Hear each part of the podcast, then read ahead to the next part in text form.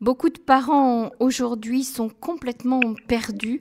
Euh, ils sont perdus face à la situation dans laquelle se trouvent euh, les enfants euh, scolairement parlant, puisque beaucoup de nos enfants étudient par Zoom à la maison, ne vont plus à l'école. donc tout le système scolaire israélien est un petit peu bouleversé et les parents le sont également puisqu'ils doivent suivre la scolarité de leurs enfants. J'ai le plaisir d'avoir avec nous en ligne Sarah Elmaleh, qui est coach par parentale spécialisée en parentalité transculturelle. Bonjour Sarah. Bonjour. Alors Sarah, expliquez-nous un petit peu qu'est-ce que c'est que la parentalité transculturelle?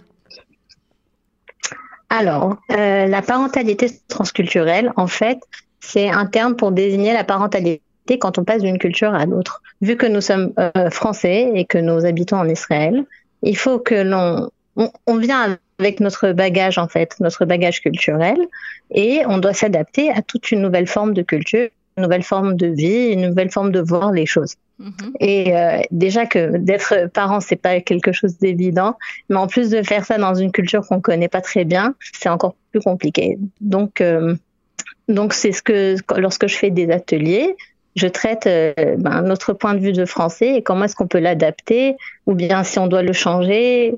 J'apporte le regard, euh, euh, je fais le pont en fait entre la culture française et la culture israélienne.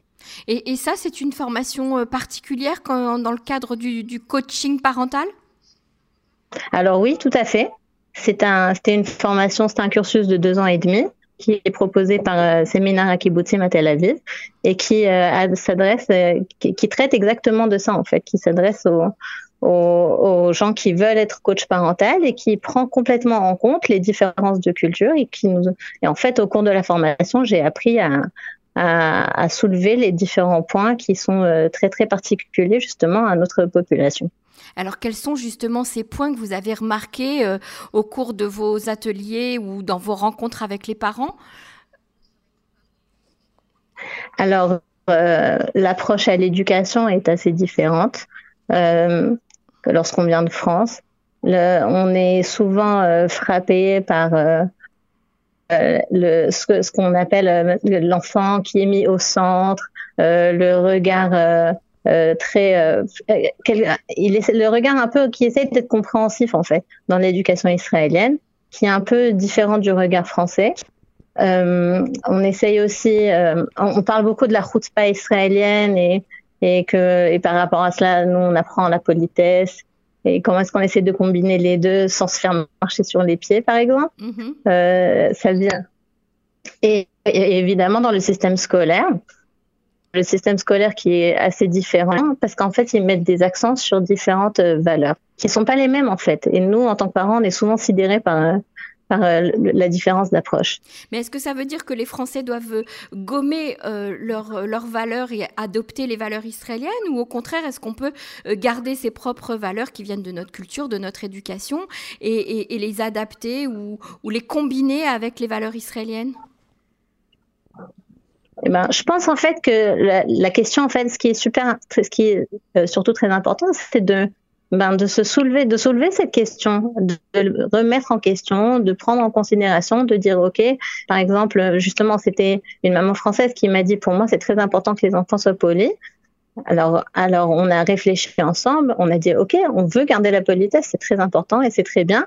Quelle forme va-t-elle prendre aujourd'hui dans la vie israélienne. Donc c'est surtout l'idée de, soulever les questions et de remettre en question. Et après, chacun fait son choix. Est-ce que je le garde ou est-ce que j'adapte ou bien est-ce que je laisse tomber? Que vous avez le sentiment que dans le cadre de scolaire israélien, eh bien, on accepte toutes ces différences euh, de culture avec tous les enfants qui viennent de tous les pays du monde, hein, pas que les Français. Euh, est-ce que est-ce que c'est fait pour ça ou au contraire on veut uniformiser euh, un petit peu la classe, les enfants, qu'ils aient qu'ils aient tous un petit peu les mêmes façons de fonctionner? Alors dans le cadre scolaire, je ne sais pas à quel point ils prennent en compte compte euh, les valeurs avec lesquelles les enfants arrivent de leur bagage culturel d'origine. Mhm. Mais euh, bon, on sait qu'ils essayent de prendre en compte, euh, de, de, de, donner des aides aux enfants. Mais je ne pense pas qu'ils sachent prendre à ce point-là en compte les cultures d'origine.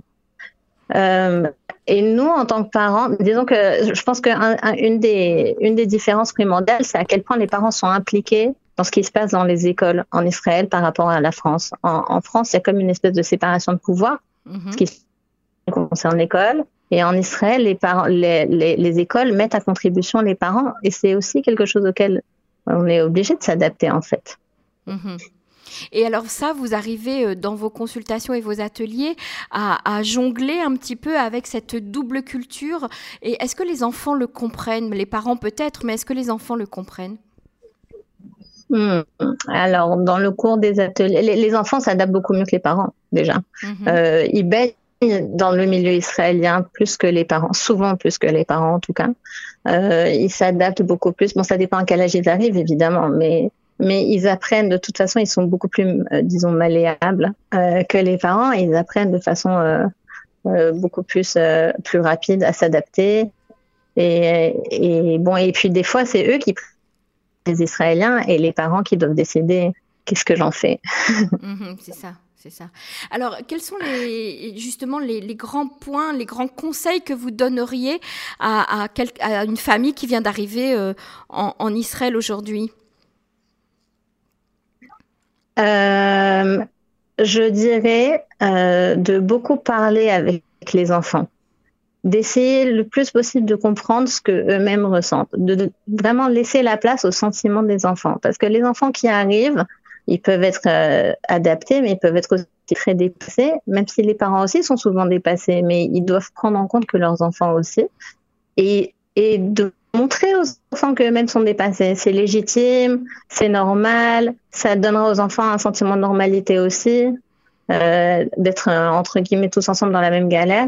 Et, euh, et ça se passera, ça les aidera à passer, euh, disons, la crise, le, grand changement de la LIA de façon plus optimale.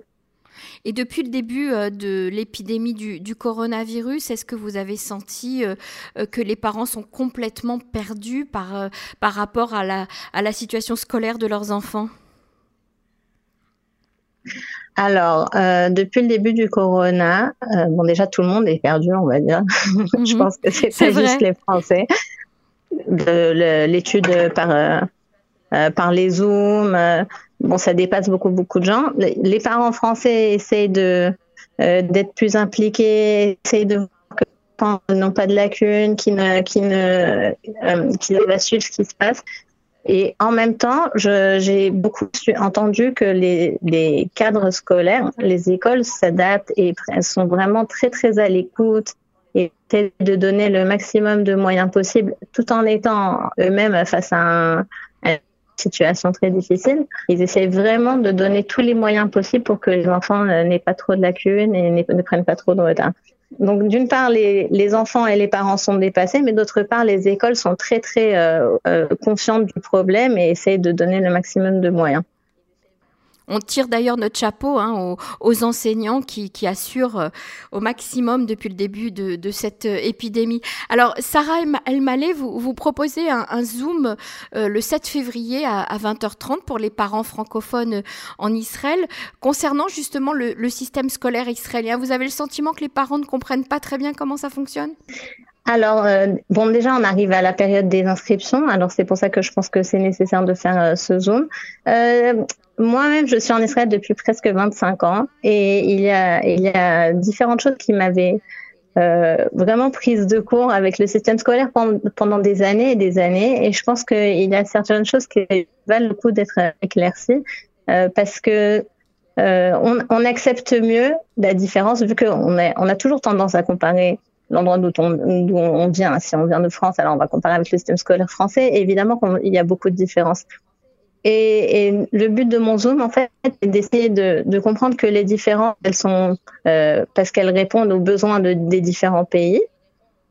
Et donc, euh, et donc, une fois qu'on comprend mieux, ben, on accepte mieux, je pense. Tout à fait. En tout cas, on, encourage les parents euh, franco-israéliens à se pencher vraiment sur sur les difficultés scolaires de leurs enfants euh, dès le départ, euh, dès leur arrivée euh, en Israël. Merci beaucoup, Sarah Elmaleh. Je rappelle que votre Zoom aura lieu le 7 février prochain à 20h30. On peut vous retrouver sur votre page Facebook, j'imagine. Oui, tout à fait. Je, mettrai le lien aussi sur le site de Cannes. Merci beaucoup. À bientôt. Au revoir.